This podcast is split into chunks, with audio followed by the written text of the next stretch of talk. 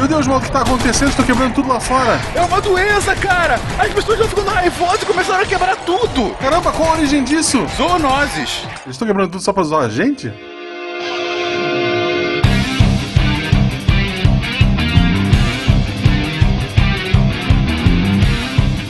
Olá pessoas, aqui é Fernando Malto Fencas, diretamente de São Paulo, e a única zoonose que eu conheço é o bicho de pé. Olá, aqui é a Flávia, falando de Presidente Médici Rondônia, e hoje vamos falar que o Fencas tem a sua própria febre, a febre de Malta. Olha só! Bonito! Ele é caracterizado por uma febre alta. Isso, ondulante. Uma febrona da porra. Olha só! Família fazendo história. Oi, gente, aqui é a Thaís de São Paulo e quem já pegou salmonela mais de 10 vezes, levanta a mão. Cruz. Como é que você tá aqui, hein? Depois eu explico por quê. Meu Deus! É que eu trabalhei com salmonela no laboratório. Realmente. Aqui é o Fernando Maia, de Moarama, Paraná. E doido vai ser quando a Edson começar a transmitir raiva. Credo, bate na Nossa. boca, menino. Meu Deus do céu. quem, quem sabe é, assim a gente começa a cuidar, né? E aí, galera, aqui é o Werther de Vila Velha Espírito Santo. E na época de faculdade eu tinha um monte de parasita que aproveitava dos meus trabalhos. Ui. De Gaspar Santa Catarina, aqui é Marcelo Guaxinim e no primeiro ano de Geografia todo mundo é bicho geográfico. Nossa! Melhor do que do bicho de pé, hein? Parabéns! Parabéns! Você está ouvindo o SciCast, porque a ciência tem que ser divertida. Bem-vindos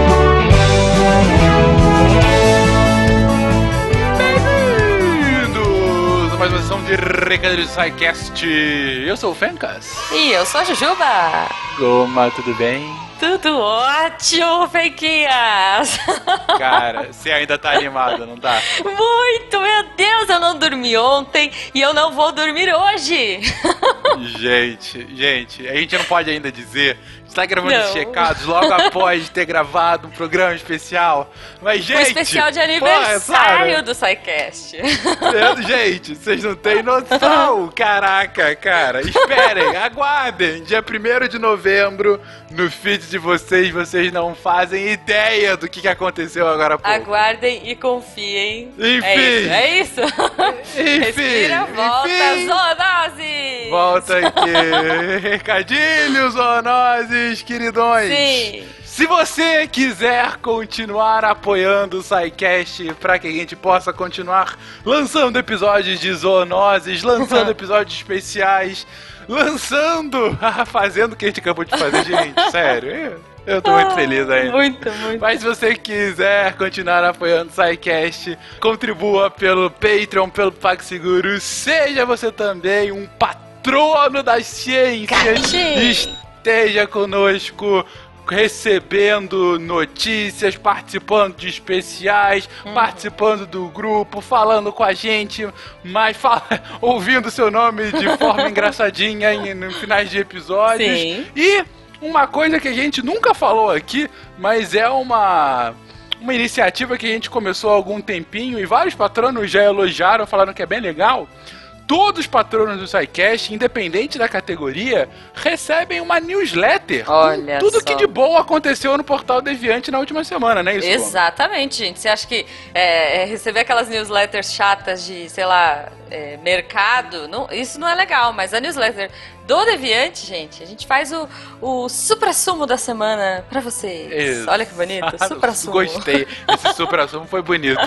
E, gente, agora com o spin de notícia que tem, puta, um episódio a cada dia, é ainda mais legal, porque se você perdeu, você vê, nossa, que legal, eles falaram aqui na quarta-feira sobre esse tema que eu curto tanto, vou dar uma ouvida, mais. olha só esse texto, que bacana, nem cheguei a ver e tal. Então, Sim. tudo que foi publicado no Deviante na última semana, você semanalmente recebe aí na sua caixa. É isso, porque Feicas tem uma questão agora. Diga. Alguns ouvintes estão falando que não conseguem mais acompanhar essa família de podcasts que só cresce, Fenquinhas. Nós temos hoje 10 podcasts na casa. Vamos citar pra galera? Vamos citar, sério, que sério, orgulho, rapidão. que orgulho da gente. Vamos lá, vamos lá, os 10. O primeiro, esse que você ouve Sim, agora, né, Ju? SciCast, gente. Porque a ciência tem que ser divertida. Tem que ser divertida. E aí, logo depois do SciCast, quem entrou? Vocês, você igual, né, Ju? Podcast, porque a ciência... Ó, olha eu errando. O Olha próprio... gente, eu ainda tô muito nervosa. Calma, volta. Missangas Podcast, porque Ra é humanas. Eu não vou dormir essa noite, É. Piquet, tô te falando.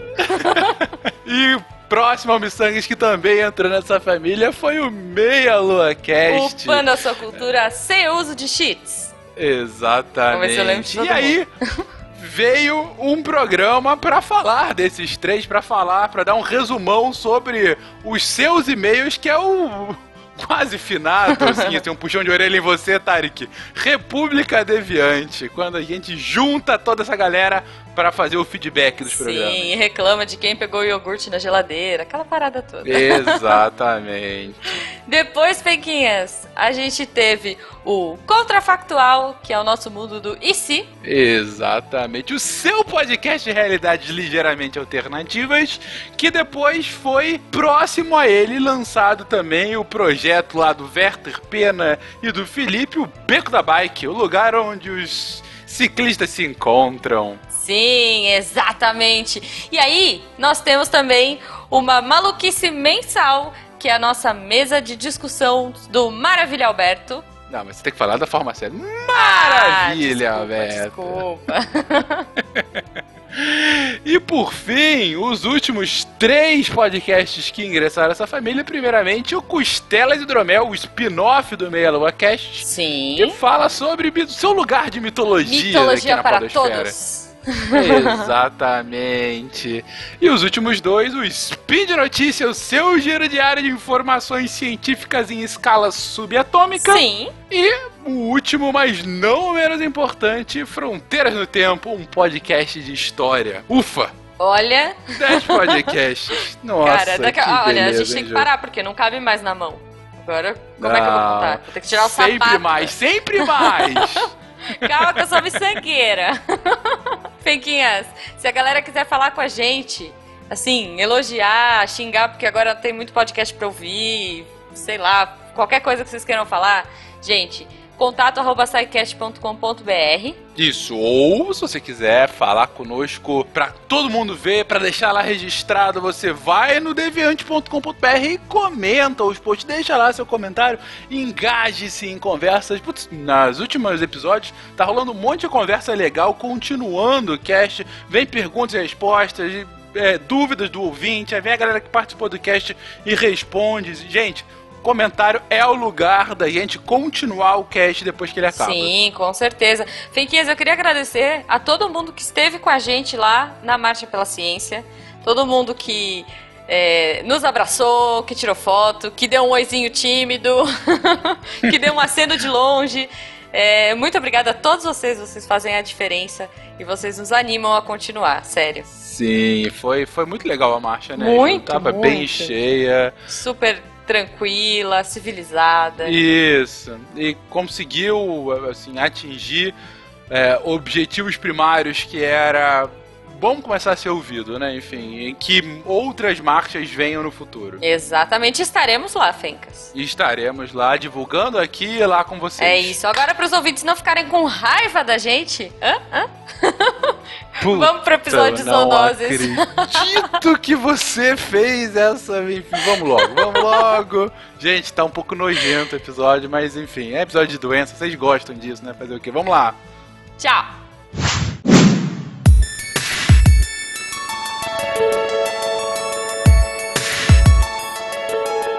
Desde a antiguidade, o homem relacionou o surgimento de certas doenças e epidemias com a presença ou influência de animais que pressagiam mais augúros.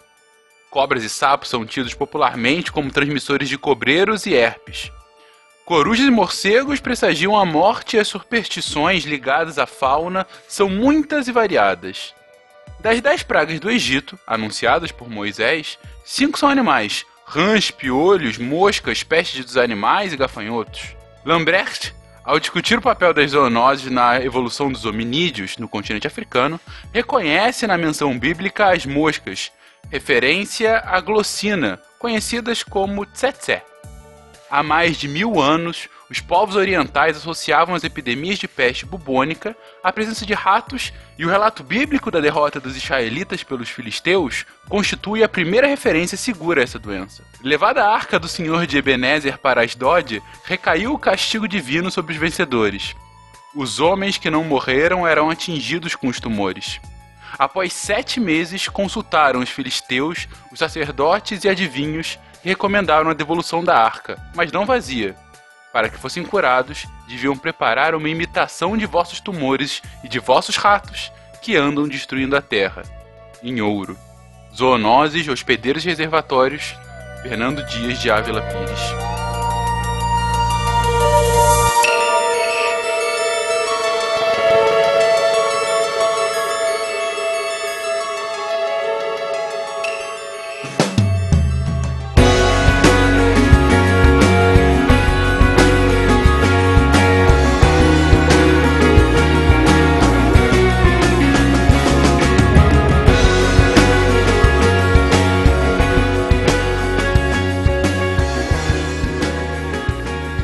Queridões, já falamos muito de doenças aqui no SciCast. Aliás, é um assunto que as pessoas gostam. Como a Jujuba sempre gosta de dizer, eu adoro tal doença. Aquela coisa quase sádica. Mas como é bonita. A gente já comentei, inclusive, no SciCast, a galera dos patronos às vezes fica discutindo qual é a melhor doença, qual é a doença mais legal e tal. Mas enfim, hoje a gente volta a falar sobre doenças mas especificamente de doenças, o que? De origem animal, doenças animais. Afinal, o que, que são zoonoses, gente? As zoonoses, elas são qualquer doença ou infecção que é naturalmente transmitida de animais vertebrados para seres humanos ou vice-versa. Essas são consideradas zoonoses. Porém, mais recentemente, esse conceito de animais vertebrados que transmite zoonose foi ampliado.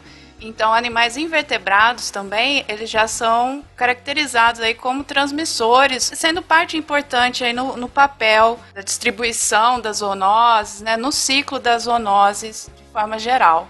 Ela pode ser assim tanto do ser humano para o animal, quanto do animal para o ser humano, do ser humano e o meio ambiente, o animal.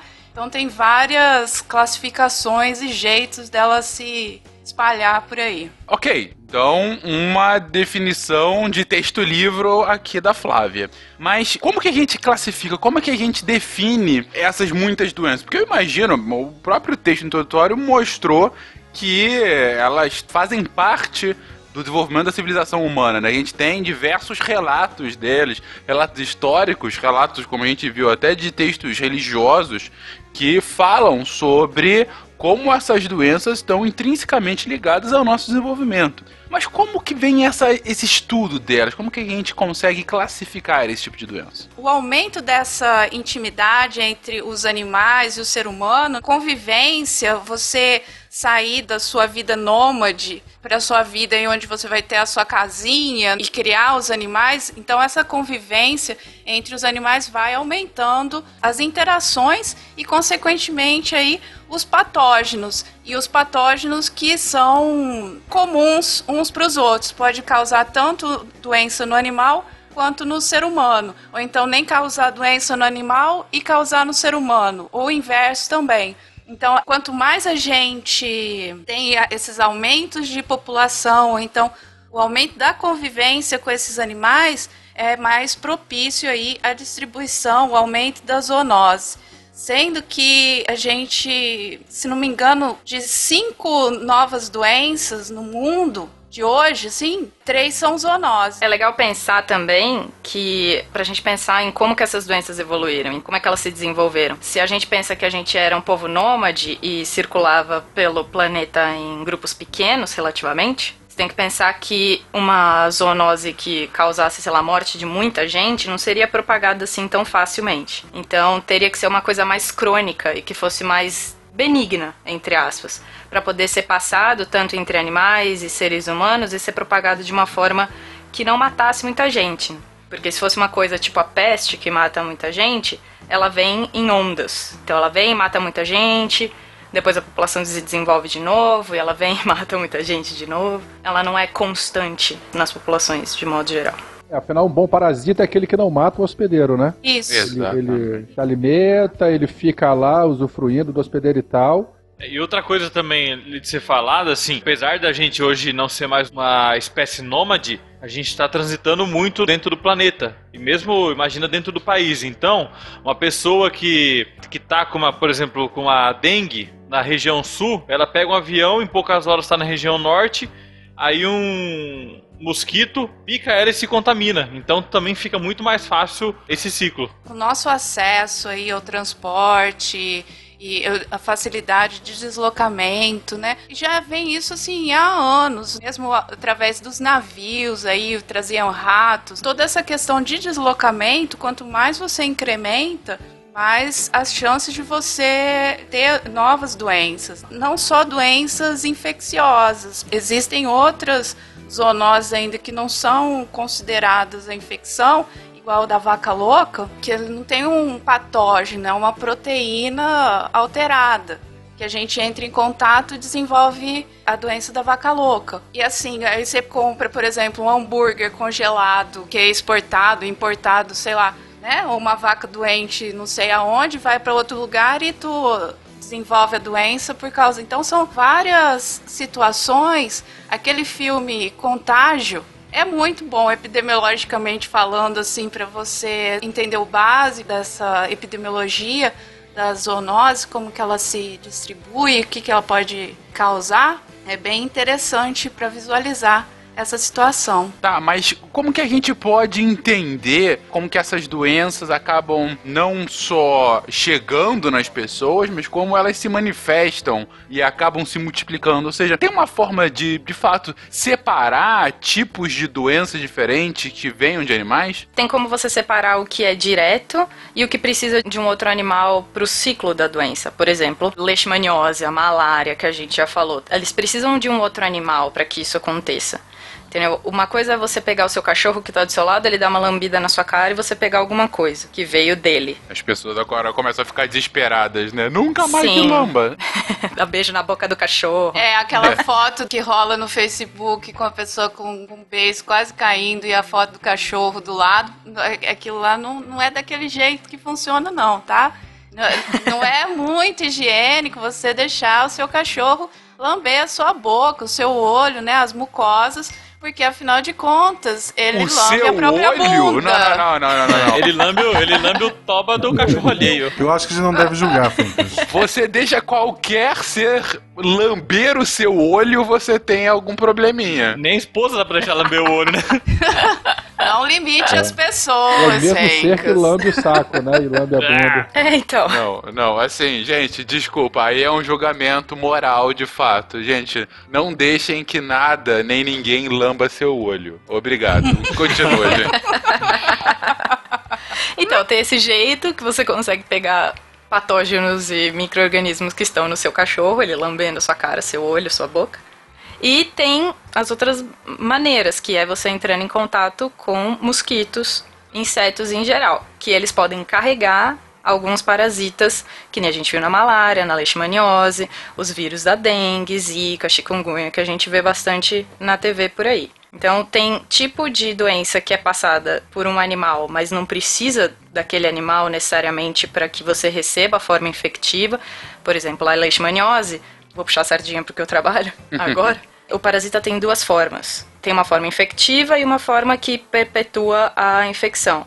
Então, a forma infectiva vem do mosquito. Vão me matar, mas se chama flebotomínio, não é mosquito. É a mosca. O que acontece? A forma infectiva vem dele. E daí, a hora que ele pica você e inocula as formas infectivas, você está infectado e essa forma muda em você. Você não necessariamente pega a leishmaniose com essa outra forma, que é a forma que já está em você, que não veio do mosquito. A não ser que você receba, por exemplo, um transplante de órgão, alguma coisa que venha de uma pessoa que está infectada e por algum motivo ninguém percebeu na hora de fazer o transplante.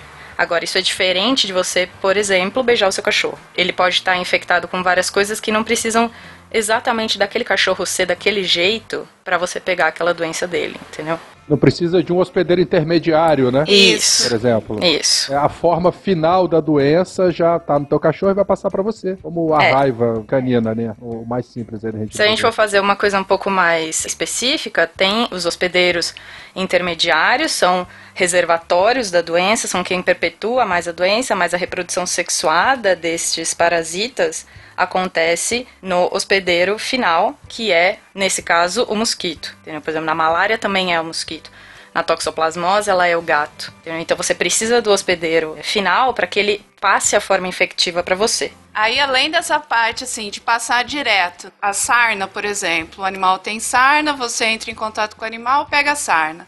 Dos ciclos que você tem os hospedeiros que fazem o ciclo, o parasito precisa do hospedeiro para ficar infectante ou completar o ciclo para se perpetuar. Além disso, ele tem as que depende do ambiente. Por exemplo, se você que gosta de, de pesquisar caverna e tudo mais, e aí você vai num lugar desse, ou então entra num local abandonado que tá cheio de morcego lá dentro. Aí tá. Esses morcegos, eles moram lá naquele ambiente, e aquele ambiente tá cheio de fezes de morcego. Nas fezes de- morcego, eles eliminam um fungo por essas fezes que eles proliferam nesse ambiente e você entrando nesse local, você acaba aspirando esses esporos dos fungos e aí desenvolve uma zoonose que é a histoplasmose. Então, assim, tem essa outra situação que você depende do ambiente para que tenha o desenvolvimento completo aí do ciclo. Tem um ciclo que é muito complexo e que precisa de dois hospedeiros também, que é o da esquistossomose. Sim. Nele você precisa de várias coisas acontecerem. Você precisa ter uma lagoa onde as pessoas não têm saneamento básico, onde você não tem coleta de esgoto e uma das formas entra em contato com a água. Essa forma infecta um caramujo e aí a hora que você toma banho nessa lagoa, a forma que sai do caramujo consegue te infectar de volta. Então, também não são só insetos que conseguem fazer isso, mas também moluscos, como os caramujos que fazem isso, que são parte de ciclos de doenças parasitárias. Ou barbeiro, no caso de doença de Chagas. Então, assim, é um mundo, velho, de, de bicho que, que faz parte, assim, e que... Que evoluiu cons- assim. É, exato. Maravilhosamente evoluiu assim. A conclusão é que você está cercado por todos os lados. Não, não, não tem jeito. E o pulso ainda pulsa. Aham. É, E o exatamente. saneamento básico volta à tona, porque, né? É verdade. Boa parte dessas doenças são evitáveis com um bom saneamento, né? Muito, muita parte delas é evitada com isso, porque não só, por exemplo, essa que eu falei agora, que precisa de saneamento básico puro, de coleta de esgoto, mas, por exemplo, você ter focos de crescimento de mosquitos, de insetos em geral, entendeu? Então isso não é só a coleta de esgoto, é você dar uma, um local apropriado para a pessoa morar para ela não contrair vários tipos de doença. A doença de Chagas mesmo, assim, o, o ambiente, o tipo de construção que a pessoa vive, ele propicia o ciclo de vida do barbeiro, né? Então você deixando de morar naquelas casas lá de que são feitas de barro, que tem aquelas fendas, né? Então você diminui aí a incidência de doença de Chagas numa comunidade. Dos quatro tipos de zoonoses que vocês comentaram, quais sejam? Vocês comentaram de zoonoses que vêm diretamente de um vertebrado, zoonose que vem de um invertebrado. Vamos lá, de um, de um vertebrado, sei lá, o seu cachorro te lambendo, como se lambendo os seus olhos. Que é uma prática muito gostosa. Ou o céu da boca também, né? É, ou o céu da boca, Céu só da melhora. Nossa. Só melhora, fazendo O cara, o cara que achou lamber o céu da boca, aí sim ele tem um problema.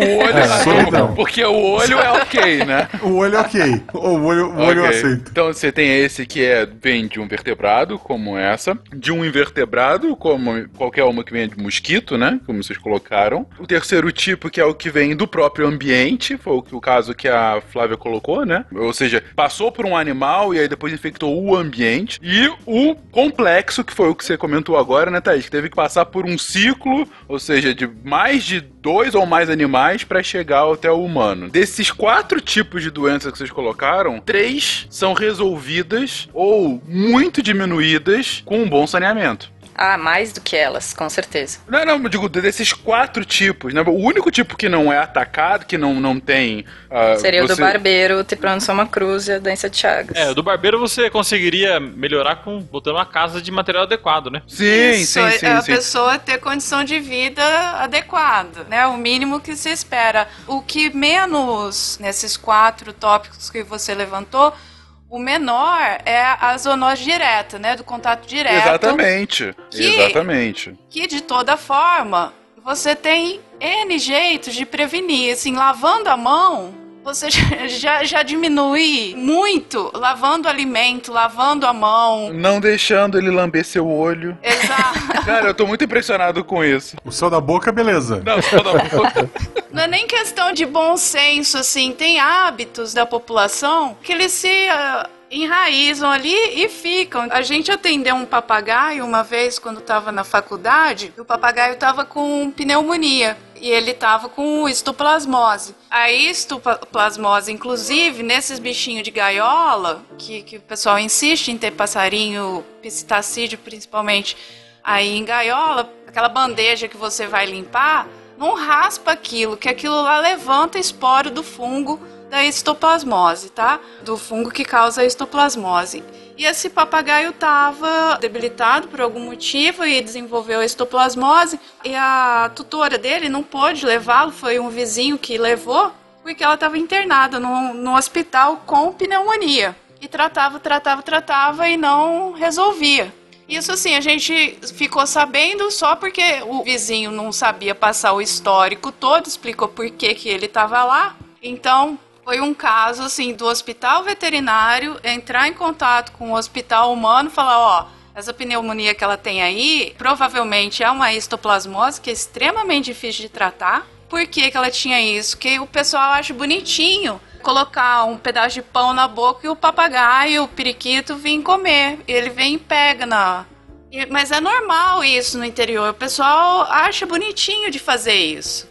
Então, assim, a gente tem que explicar quais são os perigos, quais são as limitações, o que, que pode acontecer. Não adianta falar, ah, não pode. Fala, não, mas meu avô fazia isso, meu pai fazia isso, minha mãe fazia. Todo mundo fazia isso, ninguém deu nada. Então, assim, esse trabalho, principalmente com crianças, na parte de posse responsável de animais, de cães e gatos, deles saberem como deve ser tratado, que o cachorro, que o gato, eles são animais de estimação de muito, né, estima e tudo mais, tem um contato muito grande com a gente, só que nós temos que manter a saúde, tanto do animal quanto do ser humano, que tem que lavar a mão, né, que não pode deixar o cachorro que lambeu a bunda para se limpar ou o gato que se lambe inteiro. Então, assim, tem todo o, o procedimento que deve ser, ser feito e explicado desde sempre para que as pessoas mudem os hábitos delas. Porque não tem como você esterilizar um cachorro, esterilizar um gato para ele ficar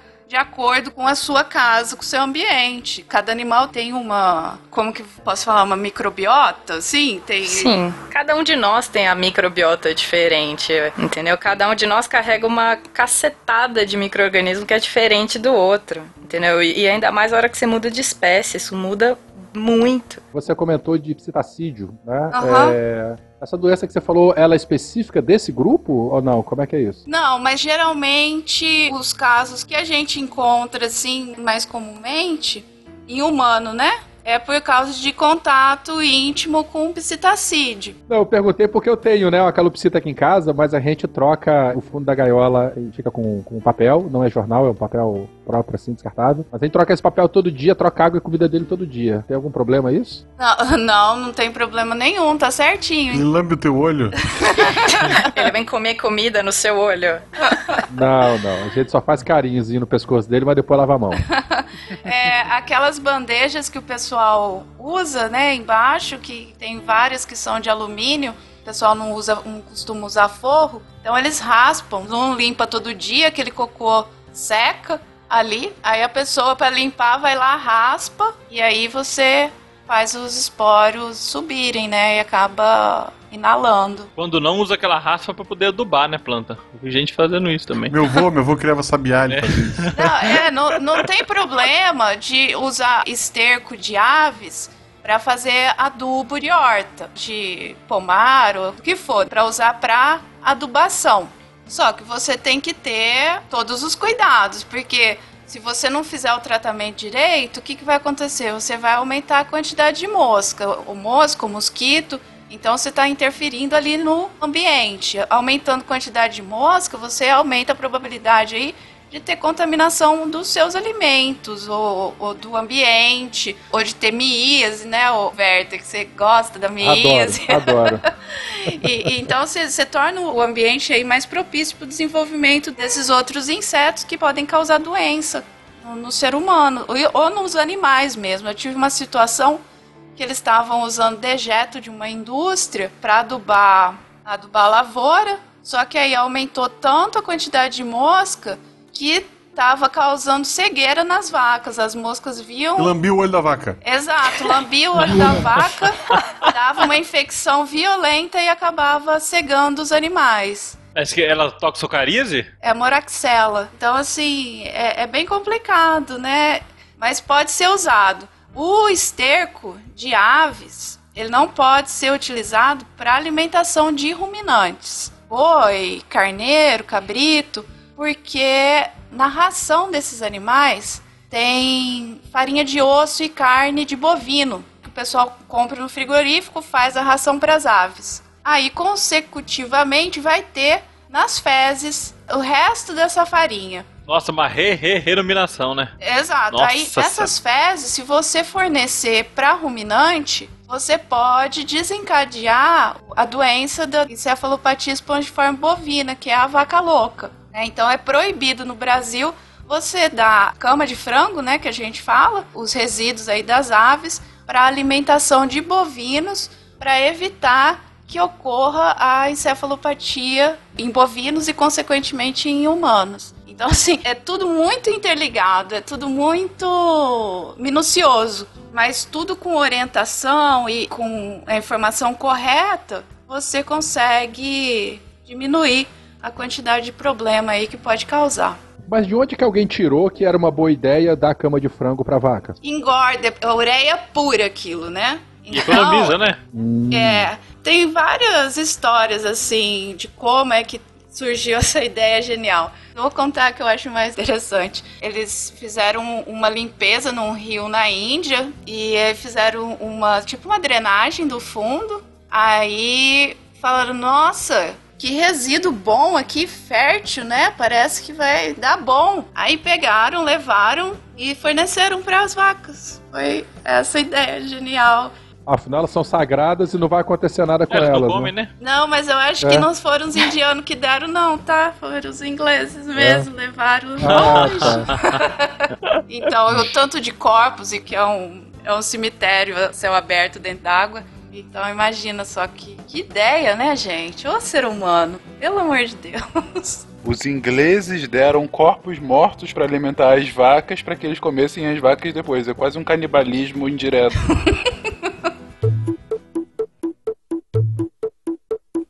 Peste bubônica, câncer, pneumonia. Raiva, rubéola, tuberculose, anemia. Rancor, cisticircose, cachumba, difteria. Encefalite, faringite, gripe, leucemia. Mas, gente, vocês comentaram já algumas das doenças causadas por, por esses animais e tal. Falei no início que isso está intrinsecamente relacionado ao desenvolvimento da nossa história. Vocês têm exemplos mais claros de como que essa- essas doenças acabaram influenciando a, a nossa história, assim, acabaram a- aparecendo de forma mais, mais clara na nossa história, tendo maior influência, por assim dizer? Olha, uma coisa que eu sei que aconteceu aqui no Brasil, pelo menos com a malária, que eu fui na defesa de tese de uma menina que estuda exatamente isso. Ela estuda como que a malária veio parar no Brasil. E veio e tá intimamente ligado com a história, porque veio em navio negreiro. Então, a tese dela foi explicar por sequenciamento dos genes da malária aqui, da onde que ela vinha, se ela tinha entrado diretamente junto com as ondas de trazer o- o- os escravos para cá, ou se tinha vindo de algum jeito descendo dos Estados Unidos, ou alguma coisa assim, de, de que jeito que a gente tinha contato com aquilo. E isso é um estudo muito bonito que eles têm, porque eles com o DNA conseguem rastrear da onde que aquilo veio. E você vê como que aquilo trouxe uma doença nova para o Brasil que se instalou de uma forma tão perpétua aqui pra gente que agora toda agora desde que eles vieram a América Latina tem isso e consegue exportar isso para o mundo todo e provavelmente isso aconteceu com várias outras doenças que são transmitidas por insetos Mas tem coisas boas provenientes da zoonose. Por exemplo, a, a varíola bovina, né? Que era uma doença que atacava as vacas e ela dá uma lesão no teto da vaca, fica parecendo uma bolinhazinha inflamada. E essa bolinhazinha ela vai aumentando até formar uma úlcera. Essa doença, ela também é conhecida como a doença dos ordenhadores, porque ela passa do teto da vaca, a hora que a pessoa está ordenhando, ela passa para a mão do ordenhador. E da mão do ordenhador, ele vai passar para outra vaca. Ela faz essa contaminação. Só que, observando essa situação, foi desenvolvida a primeira vacina, porque tinha a varíola bovina e tinha a varíola humana. Observando o comportamento, a pessoa que tinha tido contato com a varíola bovina, ela não desenvolveu a varíola humana quando entrou em contato com, com essa outra, com esse outro agente infeccioso. Por isso do nome vacina, que vem de vaca mesmo. é vem de vacina é. Isso. Então aí foi desenvolvida a primeira vacina, foi através da doença varíola bovina, que aí desenvolveu a, a vacina humana para varíola. Que na época era aplicado com a vaca lambendo o teu olho. né? Não, você puxando as tetas dela. É, o, o, o Jenner deve ter pegado a vaca, que tem uma história engraçada. Fala que o, o Jenner queria vacinar o filho dele. Porque tava todo, muita gente morrendo de varíola humana. As mulheres que ordenhavam as vacas não pegavam a varíola humana. E ele pegou um pedacinho da úlcera que fazia e, como chama a história, que eles contaram da época que ele quis dar isso pro filho dele. Só que não era o filho dele, eles só fizeram isso pra polemizar um pouco mais. De que ele ia vacinar o filho dele, ninguém sabia o que era vacina ainda, ninguém sabia se aquilo ia dar certo, mas ele teoricamente ia dar aquilo pro filho dele não morrer de varíola humana. E aí a gente fala, você deixa a vaca lamber o olho dele? você deixaria a vaca lamber o olho do seu filho? Se ela lambesse o olho do filho, não ia acontecer nada. Ele ia ficar doente de varíola humana do mesmo jeito, porque você tem que ter o contato com a teta. É, ia pegar conjuntivite e ainda morrer de varíola. E varíola, exatamente. E um trauma, né?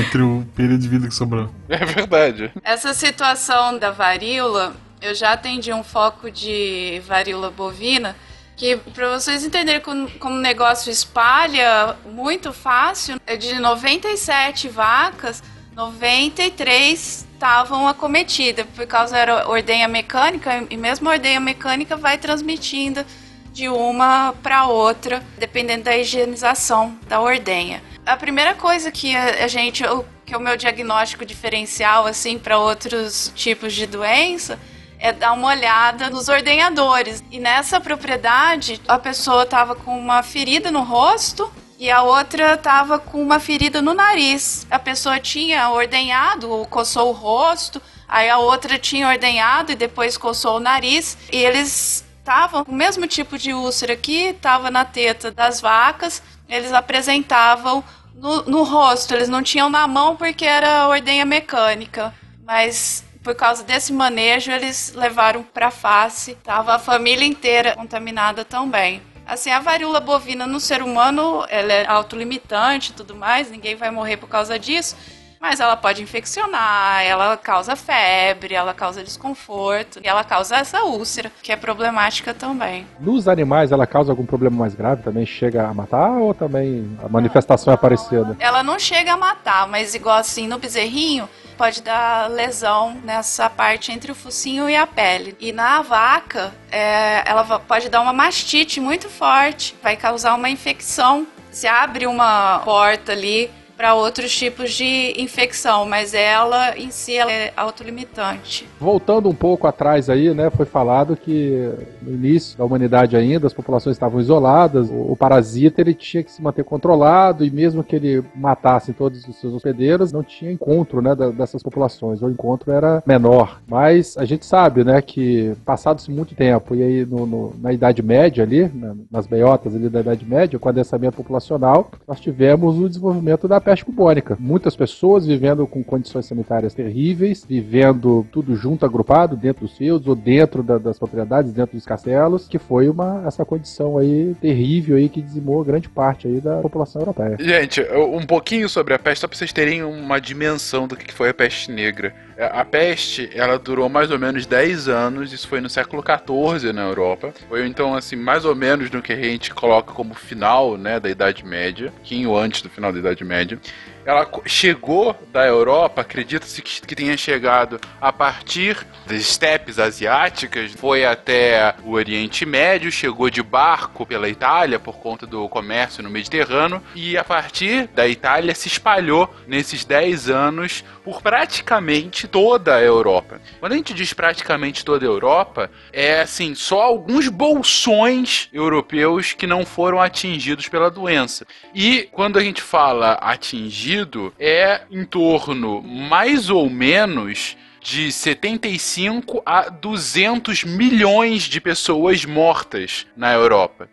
Estima-se que isso é, de um ponto de vista de população mundial, a gente teve uma redução mais ou menos da ordem de 20 a 25% da população do mundo morreu nesses 10 anos. A dois terços da população europeia foi morta por conta dessa doença.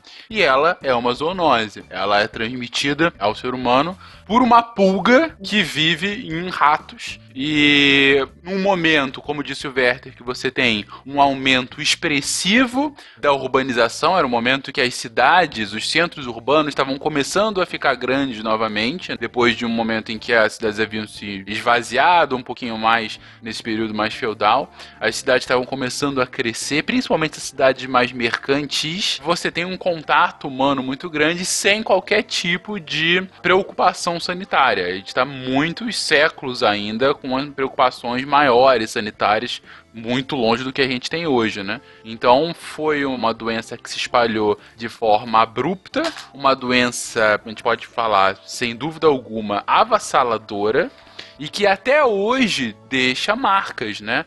Marcas bem grandes, culturais, por assim dizer, né? Talvez uma das que a gente mais conheça seja aquela máscara da peste, né? Que é aquela máscara que você tem um, um nariz bem grande, né? Que Máscara era uma que parece máscara. uma fantasia de Aedes, né? É, é, exatamente, exatamente. que é uma máscara que era. Disse que é utilizada pelos médicos que eles colocavam algumas ervas na ponta daquele nariz e isso os protegeria de pegar, de, enfim, de ser infectado com a doença. E não, não protegia. Você falou, Fencas, no texto introdutório, o pessoal também relaciona muito a cheiro, né? E é próprio dos seres aí a gente ser atraído ou repelido pelo cheiro. Essa questão de associar uma doença a um tipo de cheiro, né? Uma forma de contaminação, de você se repelir daquela situação ali. Só que nem sempre funciona do jeito que a gente está pensando, né? Que vem pelo ar. Mas os gregos tiveram sorte nessa questão do cheiro, porque eles avaliavam os locais onde iam fazer as suas habitações pela presença ou não dos pântanos, porque associado com o cheiro que tinha no local. Se tinha um, um mau ar, não dava para morar por ali. E com isso, várias comunidades gregas aí evitaram de serem dizimadas pela malária. A ma- malária vem de mau cheiro, mau ar, que os mosquitos se criavam ali no pântano, então podia ter a doença. Então eles fizeram essa associação do cheiro e essa deu certo. Até porque, é, até o século XVII foi elaborada até teoria chamada teoria miasmática, onde se acreditava que os odores, na verdade, causariam as infecções. Por isso que tinha essa noção. A gente, a gente não conhecia ciclo, não sabia da parte microbiana e tudo, então a gente se relacionava a isso. E como vocês falaram bem, não terminava não funcionando pra muita coisa. É, algumas vezes dá certo, né? Outras vezes não dá. E tem animal que funciona do jeito oposto. Tem cachorro que você dá banho, deixa limpinho ali. Aí o bicho acha uma carniça, é a primeira coisa que ele vai lá rolar. E aí depois Lamber o vem e te dá uma lambida no olho. E como nós falamos lá no cast de intoxicação alimentar, né? Às vezes, não só o, o cheiro a gente pode relacionar. Às vezes o cheiro pode estar bom, você ter contato com aquilo e te fazer mal, né? Pegar o dogão da rua e ele tá com salmonela. Só finalizar o- a peste, um dos efeitos, além do óbvio de você estar matando dois terços da população de um continente, que vocês podem imaginar não é nada muito agradável, você teve diversos efeitos sociais e políticos posteriores a isso. Alguns historiadores colocam que a emergência política econômica da burguesia na Europa como uma força que de fato iria futuramente desbancar a nobreza, começa justamente nesse momento em que você tem uma diminuição abrupta da população e você tem uma insegurança política muito grande por parte da população com relação aos seus monarcas que perdiam o status de divindade muitas vezes, não perdiam, mas eram questionados, afinal era no reinado dele que aquela peste lamentável estava acontecendo. E diversas crises e inclusive algumas revoluções foram direta ou indiretamente causadas por conta da peste do século XIV. Uma delas, inclusive, descambaria para o Brasil, porque a peste em Portugal matou mais da metade da população portuguesa no século XIV. Isso levaria, duas décadas depois, à queda do reinado de Dom Fernando e à instauração de um novo reino, reino esse que viria a colonizar o Brasil posteriormente. Ou seja, é quase jocoso falar isso, mas parte dos motivos da colonização brasileira por Portugal é por conta da peste negra. E as zoonoses, elas estão intimamente ligadas assim com a história da humanidade, né? Desde que lá os relatos, né, os desenhos, a raiva foi uma das primeiras zoonoses relatadas, que as pessoas ficavam loucas e tudo mais. Então, tá sempre relacionado. Eu, eu acho interessante, assim, toda vez que tem um, um sidecast de, de história, eu fico escutando e, e relacionando com algum fato zoonótico que eu conheço, entendeu? é bem interessante de, de fazer essa ligação. É, Eu acho uma coisa legal de falar da raiva que, assim, apesar de a gente estar em 2017, ainda é uma doença muito letal. Tem basicamente uma letalidade que gira em torno de 100%. Então, o ser humano que pega tem chance grande de morrer. Tanto que, assim, lá em 2009 o Brasil teve o terceiro caso de cura da raiva humana no mundo. Então a gente ainda tá engateando bastante para poder curar uma doença que, infelizmente, ainda roda bastante nesse meio. Essa cura, né, ela deixa uma sequela É, não é uma cura, né? É deixar vivo, né? É, é praticamente isso. O caso do, do garoto lá de 2009, ele era bem criança quando ele teve o acidente. E eu acredito, né, particularmente assim, o que ajudou bastante ele ser criança e estar em fase de desenvolvimento. E ele conseguiu ainda. Ele consegue falar, ele consegue se locomover. Mas é tudo muito restrito. É, como ele era criança, já tinha neuroplasticidade. O sistema nervoso central conseguia se virar nisso, né? É, mas foi o único aqui no, no Brasil que deu certo, né? Através do protocolo de Pernambuco.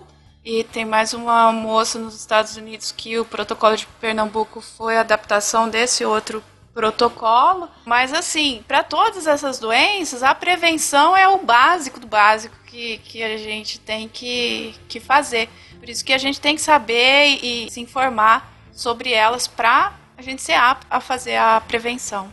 Uma das coisas que piora o tratamento da raiva, a raiva ser esse problema que ela é, é porque ela não é uma vacina obrigatória. Existe vacina contra a raiva ela não é obrigatória para todo mundo e os efeitos colaterais são muito ruins. Então a pessoa toma a primeira dose, só quando ela entra em contato com o cachorro, quando alguma coisa acontece, aí ela se toca que ela tem que tomar uma vacina. Então a campanha de vacinação deveria ser muito mais forte, porque daí mesmo que o cachorro tenha, ele não tem chance de passar isso pra gente. Mas espera lá. A vacina para raiva, ela não é obrigatória para humanos, né? Ela é feita aí pro pessoal que sofreu um acidente, aí tem a vacina e tem o soro. Dependendo de cada situação vai ter o protocolo e ela é fornecida para o pessoal que trabalha, né, com maior risco de, de se infectar. Só que a vacina para cachorro, para gato, é super eficiente. Os casos de raiva que a gente teve esse ano no Brasil, raiva humana, inclusive, elas são da variante do morcego. A vacina para cachorro e gato, ela já consegue fazer um controle assim excepcional para a raiva humana, no combate à raiva humana. Então, assim, você diminui custo, certo? Já protege o seu animal de estimação, diminui o custo de fazer uma vacinação em massa. Essa vacina para raiva agora, a humana, ela tem menos problema, né? Que ela é, de, é feita através de cultivo celular.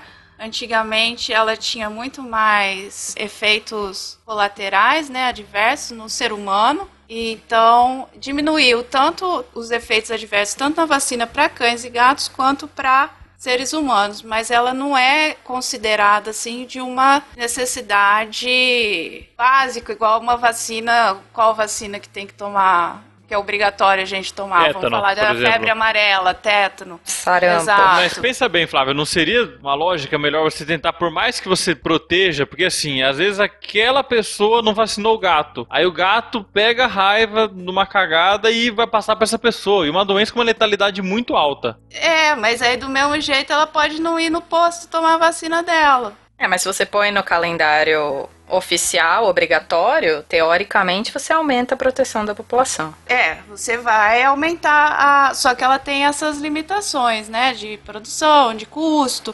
E que a gente consegue fazer a prevenção dessas situações fazendo a vacinação dos animais a princípio. Tanto o, o o rebanho, que, que, não é obrigatório também a vacinação na maioria das regiões, mas é, é aconselhado você fazer para prevenir a doença. Eu acredito muito assim para a raiva mesmo, a, a parte de conscientização da população. E tipo assim, você sofreu, levou um agravo, né? Teve um agravo de uma mordida de um gato, de um cachorro, ou mesmo lambedura. A penúltima pessoa, acho que foi um filhotinho de cachorro que lambeu. O olho. É... e a raiva é transmitida principalmente pela saliva, né, do animal infectado e acabou morrendo. Então, assim, a gente tem que ter esse bom senso e a gente tem que mudar os hábitos e a gente tem que saber como se proteger e quais providências devem ser tomadas, né? Então, teve algum contato dessa forma, vai no posto de saúde. No posto de saúde, eles têm o um protocolo. Ah, você tomou uma mordida na, na coxa, você vai tomar uma vacina. Você levou uma mordida na mão, que tem mais irrigação, é mais perto dos nervos e tudo mais, você vai tomar mais não sei quantas vacinas. Ou então o morcego te mordeu dentro do olho, fala, filho, não, vamos aqui, eu vou te dar o soro. Então, assim, são vários protocolos que se consegue controlar bem através desses protocolos também.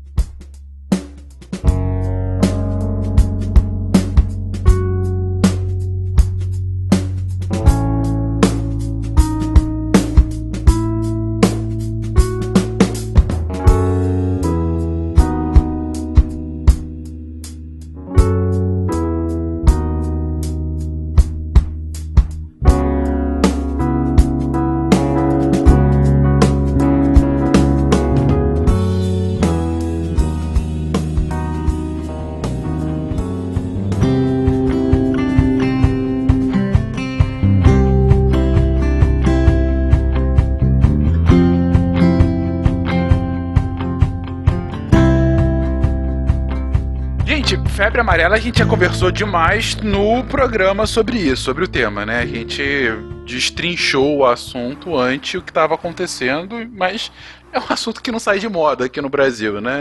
Assim como dengue, a moda primavera-verão voltará com febre amarela e dengue nos nossos telejornais e nos nossos hospitais, né? Ei, a dengue, deixa eu te falar. Soltaram uns mosquitos aí infectados com uma bactéria. A bactéria diminui a viremia dentro do mosquito. Aí não produz tanto vírus.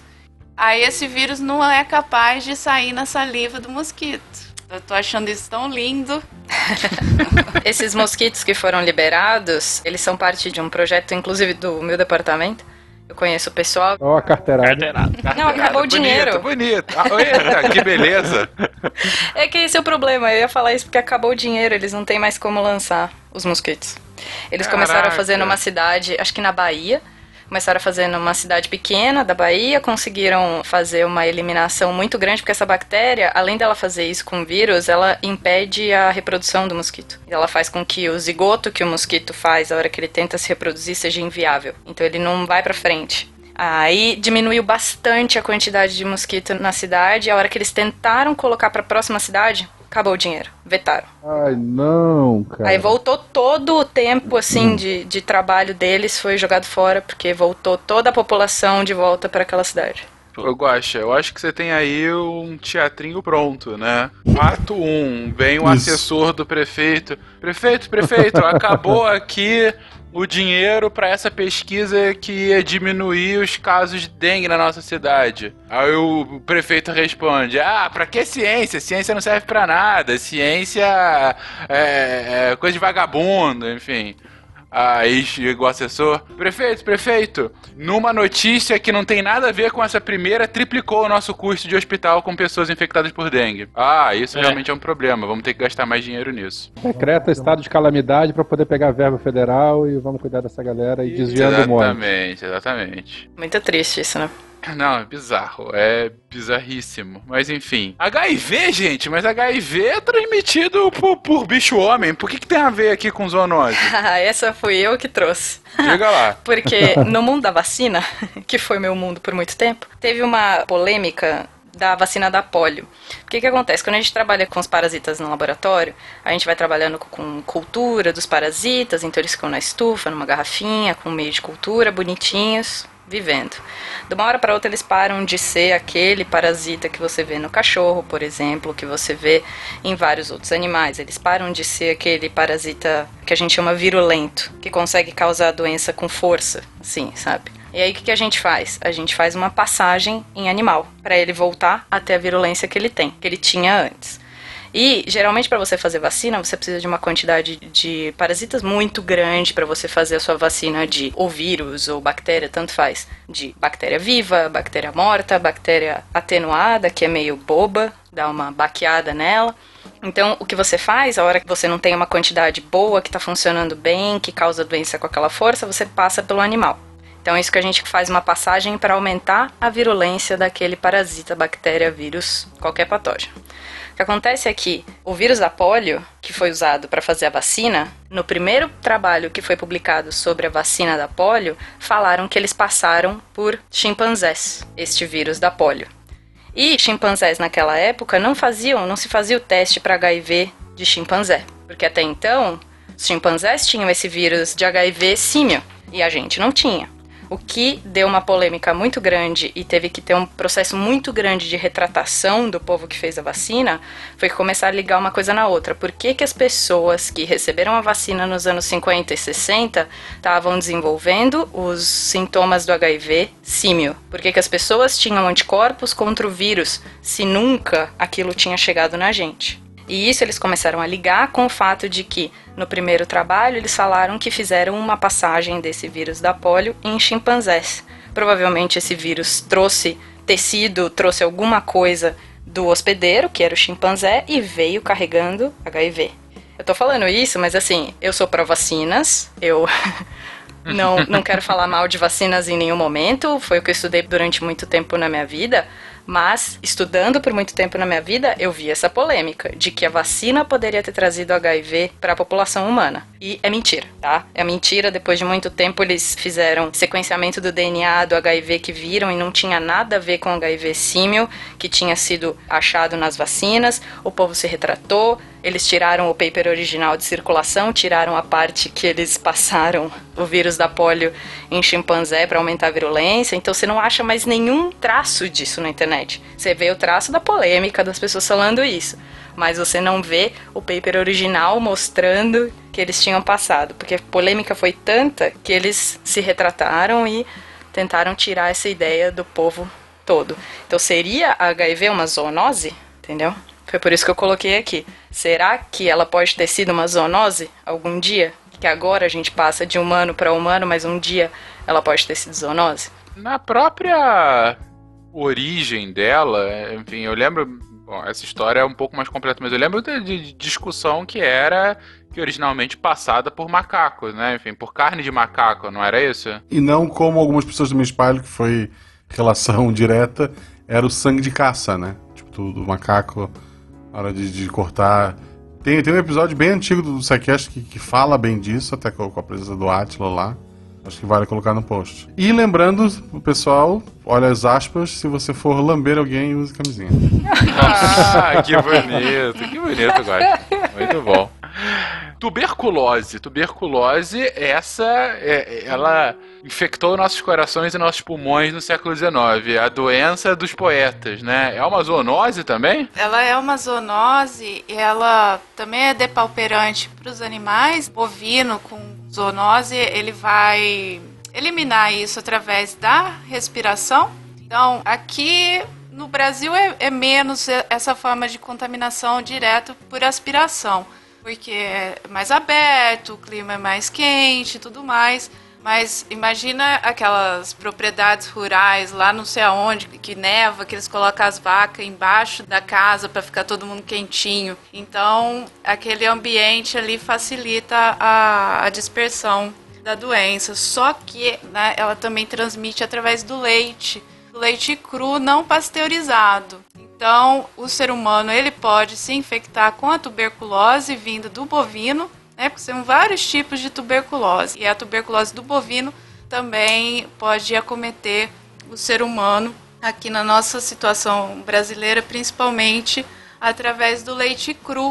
O pessoal ainda em vários locais, né, compram o leite do leiteiro que passa na rua vendendo sem estar pasteurizado então pode, além de outras tantas doenças, pode contrair a tuberculose e a brucelose também. Como a Flávia falou em relação à tuberculose, é uma doença assim que a gente tem hoje a cultura, né, de que é mais pulmonar, só que existe uma forma grave de tuberculose, que é a tuberculose miliar, que é a tuberculose dentro de outros órgãos que não seja o pulmão, que é a parte mais extrapulmonar. E a vacina que a gente toma, a BCG, na verdade, é para proteger não da tuberculose da reativação pulmonar, mas mais essa tuberculose nos órgãos, que é uma tuberculose muito mais grave. Ela pode estar no coração mesmo? Pode estar em qualquer órgão do corpo humano. Putz, eu falei aqui para ser poético e eu acertei, que beleza. geralmente dá em órgão bem vascularizado, geralmente rim, pulmão, essas coisas que pode é, ser afetado Acho pela tuberculose. que o coração é, É, é bem vascularizado. Eu posso estar enganado. Depende do coraçãozinho. O problema dela é que ela dá um, um granuloma muito grande. Os bacilos vão recrutando células para ficar em volta. Então, muitas vezes, a tuberculose é considerada um tumor. E daí você vai ver a hora que tira o tumor, ah, tinha um bacilo lá dentro, era só um granuloma gigante, uma massa de células que tinha um bacilo dentro. É, ela simula, principalmente tumor no pescoço até. Eu já vi na coxa, assim. Quando é que você vai imaginar isso, né? A pessoa tá com pulmão normal, não tem. Aí tá com um tumor gigante na, na coxa, aí vai lá, é tuberculose. É, é uma sensação de alívio, né? Ufa, é tuberculose, não é câncer. É, É, inclusive pessoas que vão fazer cirurgia achando que é câncer de pulmão, quando tira, o médico tá feliz da vida, que é só tratar pra tuberculose e acabou. Que é uma doença que tem um tratamento bem, bem... Chato, mas existe. é chato, demorado, mas hoje existe, né? E tuberculose passa através do leite que eu falei, né? E do queijo. Qualquer produto lácteo não pasteurizado tem a possibilidade de você contrair a tuberculose, a brucelose, a listeriose, mas um monte ah, de então não ose. tem problema aquele queijinho da feira que fica lá na, ah, guardadinho, que o tiozinho esconde. Chegou o tiozinho, dá um, tem um queijinho aí, hoje Não, tem. né, tem queijo desse que não fica nem escondido, não. Fica lá na frente mesmo. Bem, bem escondem. exposto, né? É. Bem no sol. Desse mal no morro. É, você não, o, o, o Guaxa, tu tá protegido. Beleza. E você falou de brucelose. O que é brucelose, Flávio? É a febre de Malta, como você não sabe. Olha só, é porque eu Olha conheço só. só. pelo nome famoso dela, febre de Malta. O que, que, que, que minha família fez dessa vez? A sua família, então, foi diagnosticado pela primeira vez, acho que em soldados ingleses voltando da ilha de Malta, essa febre ondulante. Ela tem oscilações nos períodos febris, ela causa uma infecção no corpo, principalmente nos órgãos reprodutivos, que são os, os mais óbvios, e nas articulações dos seres humanos. E ela, como eu falei anteriormente, é transmitida através aí, principalmente do consumo de, de leite cru, sem pasteurizar, e ou também por contato direto, porque tem a vacina da brucelose para os animais, que ela é obrigatória em bovinos e bubalinos, ela é uma vacina viva e como a Thaís disse anteriormente, ela é atenuada, ela é meio fraquinha. Mas ela é meio fraquinha para uma bezerra de oito meses que pesa 100 quilos, né? Se eu furar meu dedinho com aquilo, não vai dar bom. A gente desenvolve. Então tem muito acidente de trabalho de vacinador que não está usando a proteção adequada. E a vacina ela vem liofilizada. Então vem um líquido num, num frasquinho e vem o pó no outro. E você tem que, através da, da agulha com a seringa, fazer a mistura. E quando você faz essa mistura, a hora que você vai tirar com a seringa, você pode dar, fazer uma pressão e aquilo espirrar. Adivinha onde, Guaxa? Hum, No olho! Aí se pega no olho. Aí, aí aquele negócio da bactéria viva atenuada cai na sua mucosa, né, do olho, da boca ou do nariz e pode causar a infecção e a doença brucelose. Então, assim, para pessoas que trabalham com a vacinação é extremamente importante, né, toda essa prevenção da doença e também para o pessoal que trabalha em frigorífico. Quando a gente manda para o frigorífico animais sabidamente doentes, né, que foram examinados anteriormente e foram diagnosticados positivos, é feito uma marca na face do, do animal apontando já que aquele animal está positivo, que aí ele entra no abate especial, ele não entra na linha comum de matança para não haver contaminação daquele outro, daqueles outros produtos. Ela pode ser transmitida dessa forma aí, a, a carne crua, a carne mal cozida. Só que quando você manda para o frigorífico uma vaca gorda, você não fez exame, porque não é obrigatório fazer exame. E lá no frigorífico, no meio da, da matança, você acha as características lá, né? Tipo uns grumos de, de bruxela dentro do. Ou então nos linfonodos formam os abscessos nas articulações, e aquilo lá é pura bactéria viva. E aí você acaba contaminando ali o local e o próprio trabalhador lá do, do serviço de frigorífico, né, tá muito exposto a uma situação dessa. Então, assim, o- os índices nessas populações são mais altos de brucelose. E é uma doença sexualmente transmissível. Como eu falei no começo, ela ataca os órgãos de preferência dela. São os testículos em homens e útero nas mulheres, aí podendo causar aborto, né?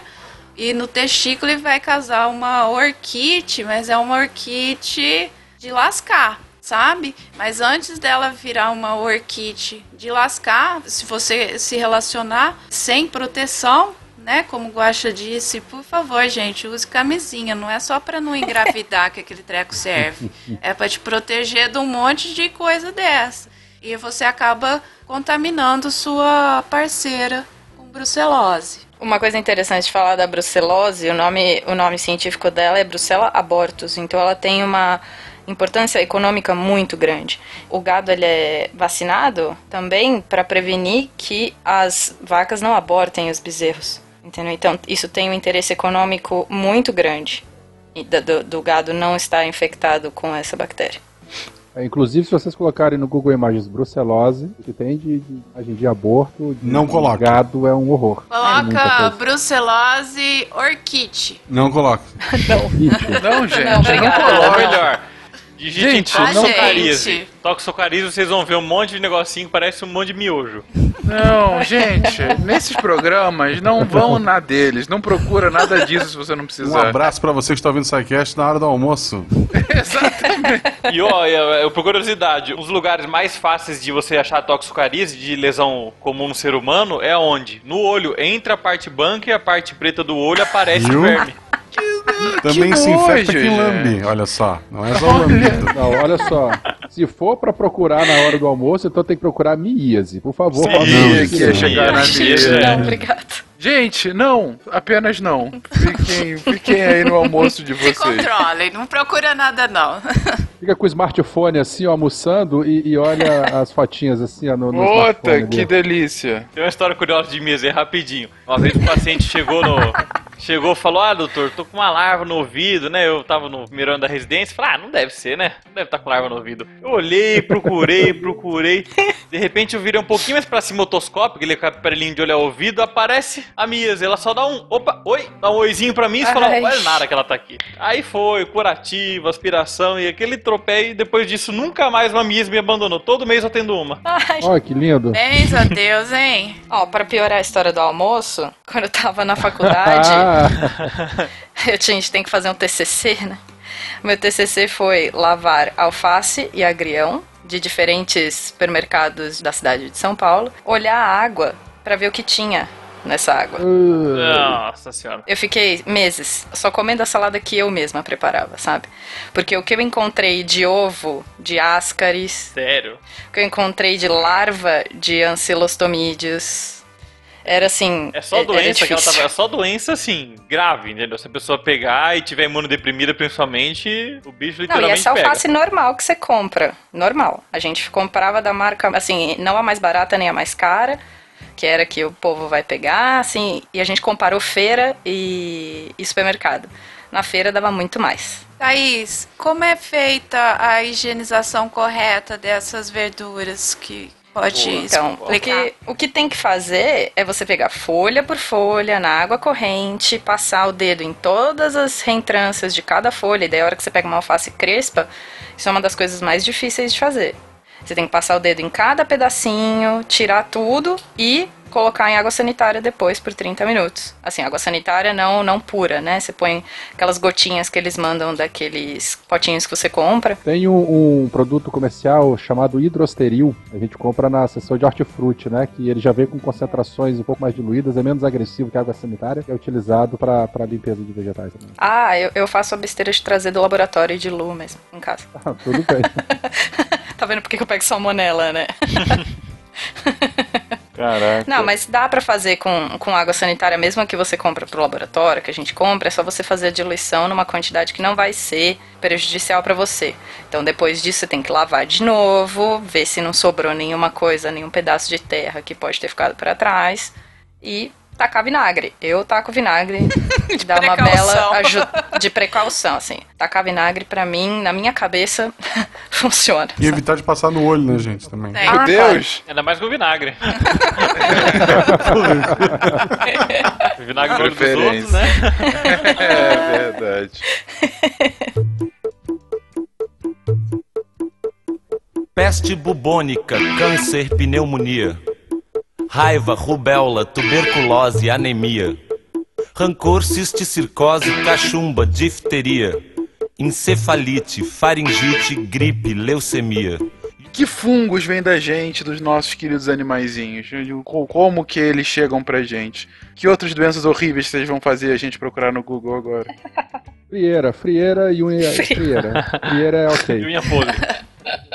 Unha podre também, isso. Minha- Não, esse vai ser pior pra olhar no Google. A gente já tinha falado da histoplasmose, né, lá dos psitacídeos anteriormente, né, que dá, dá problema pulmonar.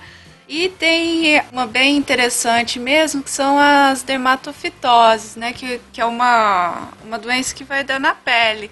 E que tanto a gente pode pegar dos animais, quanto a gente passar para eles. Se você tem uma lesão na sua pele, você coçou e aí você vai lá e, e passa a mão no seu gato, no seu cachorro, Aí pronto, aí o fungo tá lastra lá porque ele se alimenta praticamente de pelo, né, da queratina, né? Então assim, num gato, num cachorro peludo vira uma uma festa de fungo. Então, assim, por isso que é muito importante essa questão, igual a Thaís estava falando, é ele lavar bem as verduras. Então, assim, lavar a mão muito bem também é extremamente importante para você não ficar com o fungo embaixo da unha e sair passando para os outros, ou então se, se contaminar. Vocês falaram aí de vários vetores, doenças vindo de alimentos nossos. Então quer dizer que, além de saneamento básico, uma boa inspeção alimentar poderia fazer com que essas doenças diminuíssem sensivelmente? Além do saneamento básico, né, que a gente estava conversando,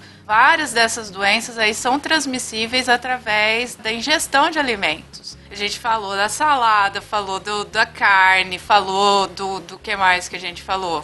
De leite. leite, né? Então, assim, todos os produtos de origem animal, eles têm um potencial zoonótico, eles têm uma possibilidade de passar uma zoonose para quem consumir. Ovos, mel, peixe, a lista inteirinha, um por um. Tudo que você pensar e mais o que você esqueceu, tem que ter o serviço de inspeção para garantir a qualidade desse produto e garantir a saúde da população. O serviço de inspeção aí, ele é regulamentado no Brasil desde 1950, não lembro mais, eles fizeram alteração na lei agora esse ano e é muito meticuloso. São vários procedimentos que os produtores, tanto pequeno quanto médio, quanto grandes produtores, têm que fazer com seus produtos para que chegue uma comida de qualidade à mesa do consumidor.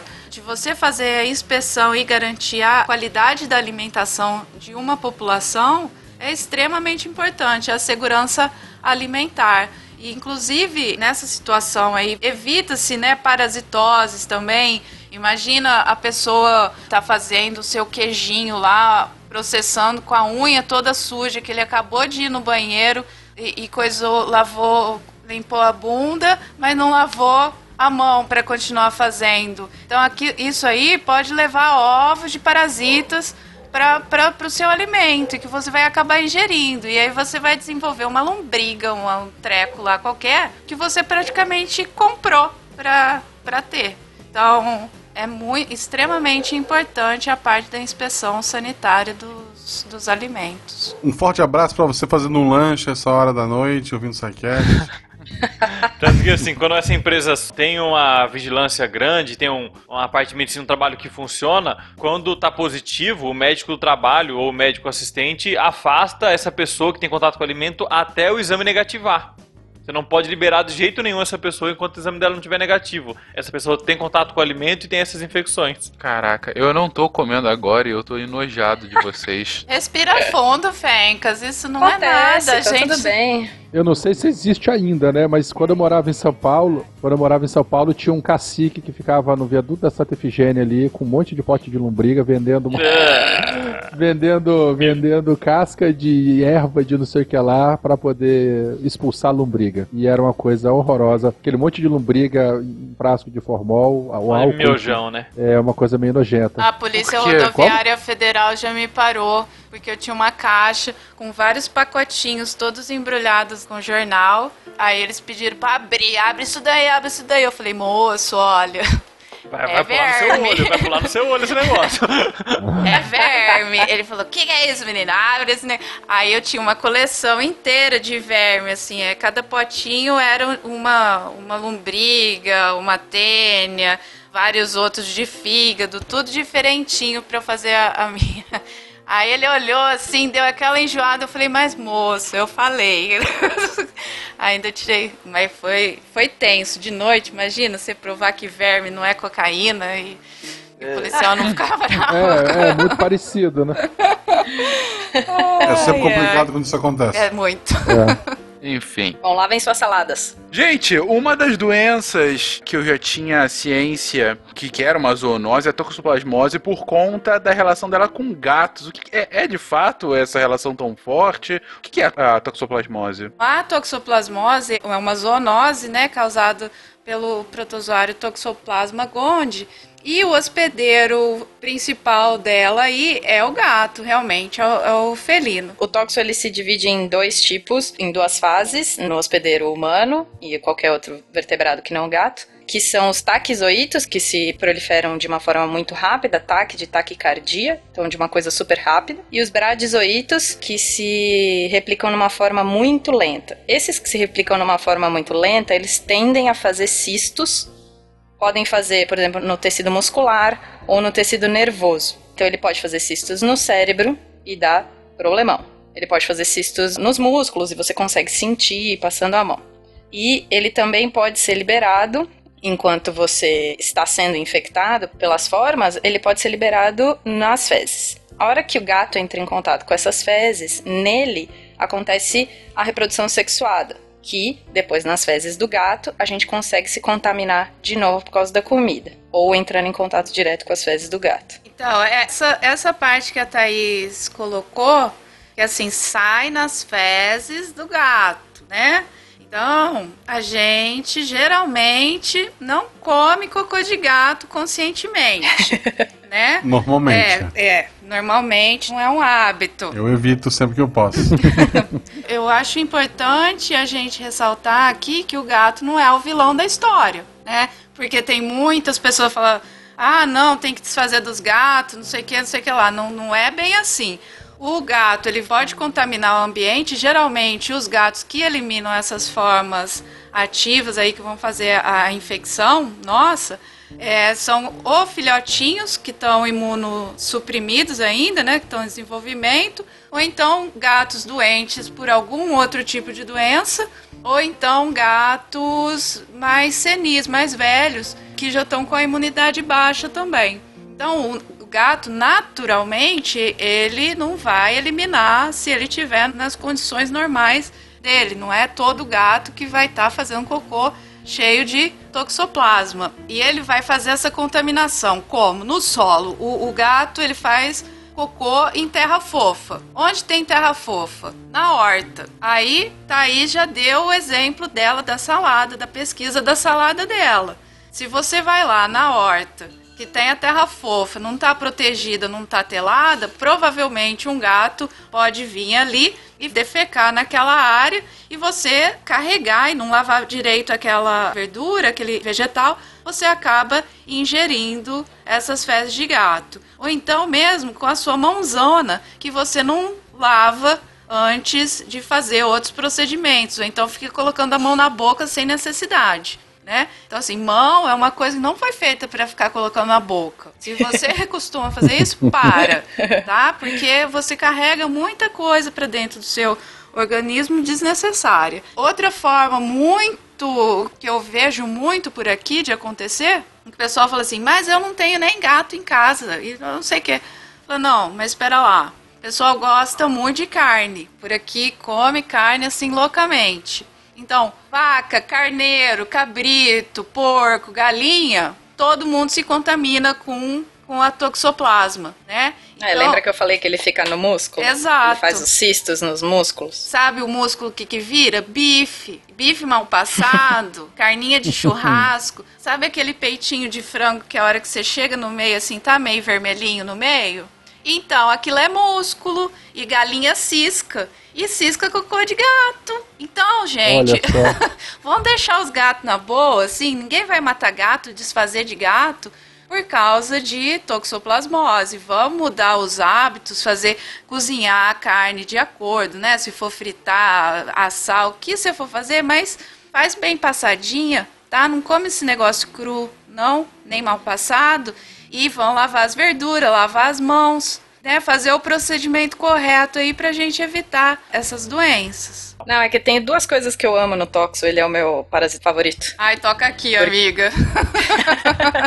ele é meu parasita favorito porque ele não mata o hospedeiro, ele vive eternamente no hospedeiro, ninguém morre de Toxo. Então, você tem, sei lá, 70% da população mundial pode ter tox, porque ele vai passando assim, disseminadamente, você não percebe que tem. É, 70% reage, né? A, a sorologia dele não desenvolve a doença. É, você já Aham. entrou em contato com ele. E tem uma coisa muito legal que eu vou até colocar um paper pra gente colocar na- nas referências, é que são duas coisas que acontecem com o tox. Como ele vai pro cérebro e faz cistos, porque o cérebro é um lugar imunoprivilegiado, que a gente chama, então o sistema imune não, é- não gosta muito de entrar no, no, no cérebro. Na verdade, ele gosta, o cérebro que não deixa, pra não fazer inflamação no cérebro. Então o toxo adora viver lá porque ele nem chega perto do sistema imune pra matar ele. Então ele vive lá e dependendo do lugar onde ele faz o cisto, ele pode mexer com seu comportamento. Então eles já viram que camundongos que estão infectados com toxo não fogem de xixi de gato, por exemplo. Ah, essa pesquisa é linda, coloca mesmo. Maravilhosa, é ma- né? Nossa Eles colocam o, o camundongo no, num labirinto e põem de um lado xixi de outro camundongo e outro xixi de gato. Ele corre pro xixi de gato numa hora boa. Ele des- não tem medo. Ele desinibe o- a presa. Então, tipo assim, fica bem facinho pro gato toxoplasmento catar o rato, que também tá doentinho. Exatamente. É, é- é exatamente. maravilhoso. Então muda o comportamento diretamente. Eu gostei muito desse adjetivo, toxoplasmento. Mas. Legal, né? Eu sou muito técnica, né, Fenca? Desculpa.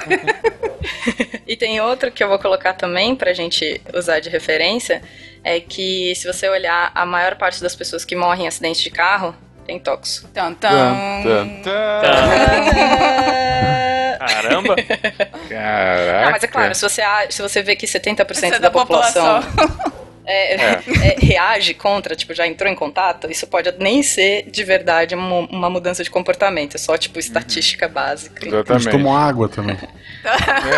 Ou será que eles alteram o comportamento, eles começam a beber e batem o carro? Não dá pra saber, né? E fazer um teste saber quantas pessoas tiveram o olho lambido antes de você dentro do carro.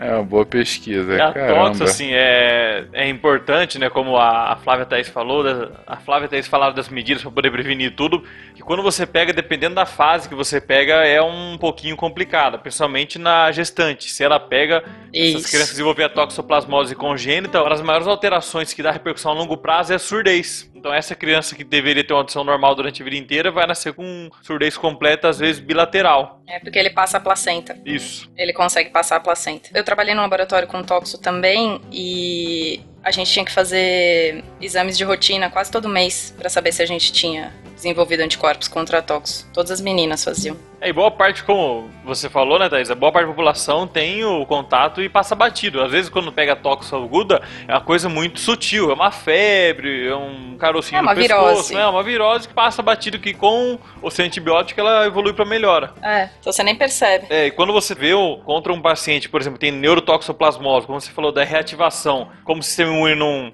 chega muito bem, não atua muito bem no sistema nervoso central, quando você reativa a toxoplasmose dentro do cérebro, a primeira coisa que você pensa é em imunodeficiência adquirida. Tanto que esses- boa parte desses pacientes tem o HIV e tem síndrome da imunodeficiência adquirida. É, inclusive eu já perdi um grande amigo meu por causa disso, toxoplasmose associada com HIV.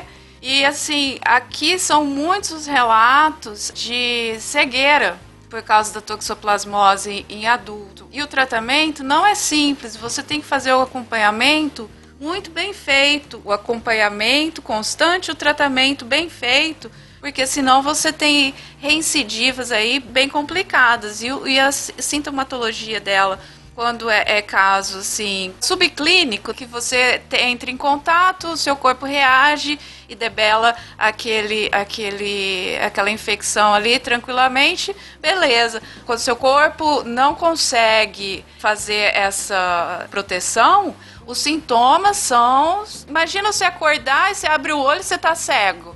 Não é uma coisa gradual, assim, que você vai perdendo a visão. Tem caso agudo que, que a pessoa acordou e tava cega e foi ver. É, que você reativa o bradizoíta, né, e tem a, a uveíte, né, a infecção da, da retina. Exatamente isso. A uveíte, no, no caso do- do- da toxoplasmose, ela tem uma uveíte bem, bem específica, porque ela é autoimune. Entendeu? Porque o olho, como ele é protegido, assim como o cérebro, o bradizoíta tá vivendo lá dentro, o toxo tá vivendo lindamente. A hora que ele resolve reativar, além dele próprio, ele mesmo matar as células que ele tá vivendo dentro, aí ele abre a porteira para o sistema imune entrar, e como o sistema imune nunca viu o olho na vida, nunca viu o cérebro direito, ele acha que aquilo não é nosso e começa a lutar. Então, boa parte da uveíte que é associada à toxoplasmose ocular, ela é uma doença autoimune. Então a pessoa vai ter que tomar, além dos remédios para toxo, um monte de anti-inflamatório. E corticoide, né? É Uma... Corticoide pesado para não perder o para não perder a visão. Então muitas das vezes que a pessoa tem diagnosticado um toxoplasmose ocular, tira um olho para não perder o outro, porque a, a doença autoimune que vai fazer um olho infectado pode matar o outro também. Então é muito comum você ter pessoas com toxo ocular que tem um olho removido. Assim, É pesado. a gente já a gente fala sobre episódios sobre mazelas humanas, a gente fala de episódios sobre desastres naturais e tudo mais, mas nada como um episódio sobre doenças pra aumentar o seu espírito, né? Uma doença que vai fazer com salada. que Lave é, a exatamente salada, lave a Meu mão e não come cocô de gato. Não lamba seus amiguinhos. não lamba os amiguinhos. Não lamba o olho né? do amiguinho. É, e cuidado com quem vai lamber o céu da tua boca, né? Ai, meu Deus do céu. Podia encerrar Esses com a música da Ivete Zangalo lá. Eu vou enfiar a língua no céu da sua. Ia ser bom, editor. Pô, fica aí a dica. Eu quero beijar a sua boca louca.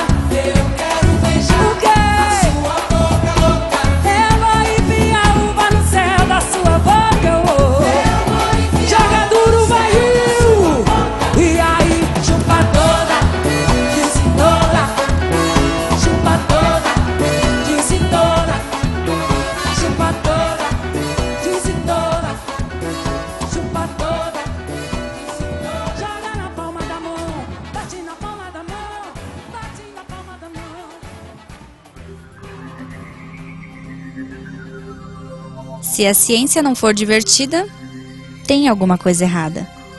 Tem que ser divertida. A coisa mais divertida que tem é a ciência.